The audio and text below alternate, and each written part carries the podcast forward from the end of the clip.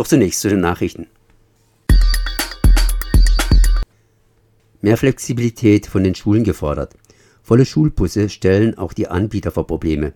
Gemeinsamer Unterrichtsbeginn verursacht Stoßzeiten und die Zahl der Fahrer und Fahrerinnen von Bussen sowie die Busse selbst sind begrenzt.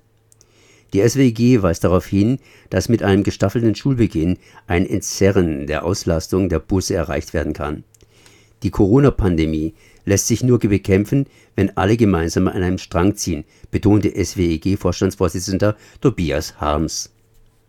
Schweiz. Keine Gentechnik für weitere vier Jahre. Der Anbau genetisch veränderter Pflanzen in der Landwirtschaft soll in der Schweiz für weitere vier Jahre verboten werden.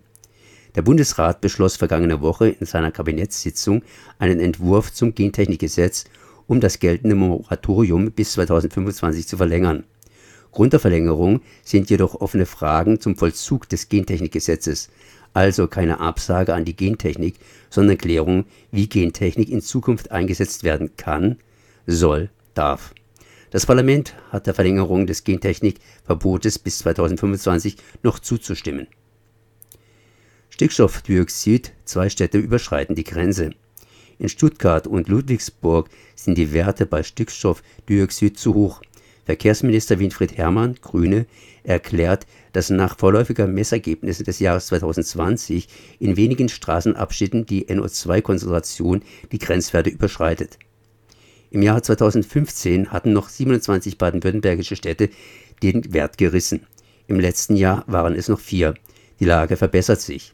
Inzwischen sind in Stuttgart seit 2019 Dieselfahrzeuge der Euronorm 4 und ältere verboten. In einigen Teilen der Innenstadt gilt auch ein Verbot für Euro 5 Diesel. Süß und teuer.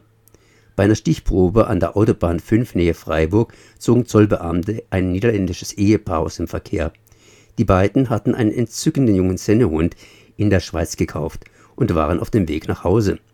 Laut Kaufvertrag kostete der Hund etwas mehr als 1860 Euro. Weil das neue Haustier beim Zoll jedoch nicht angemeldet war, wird es nun teurer.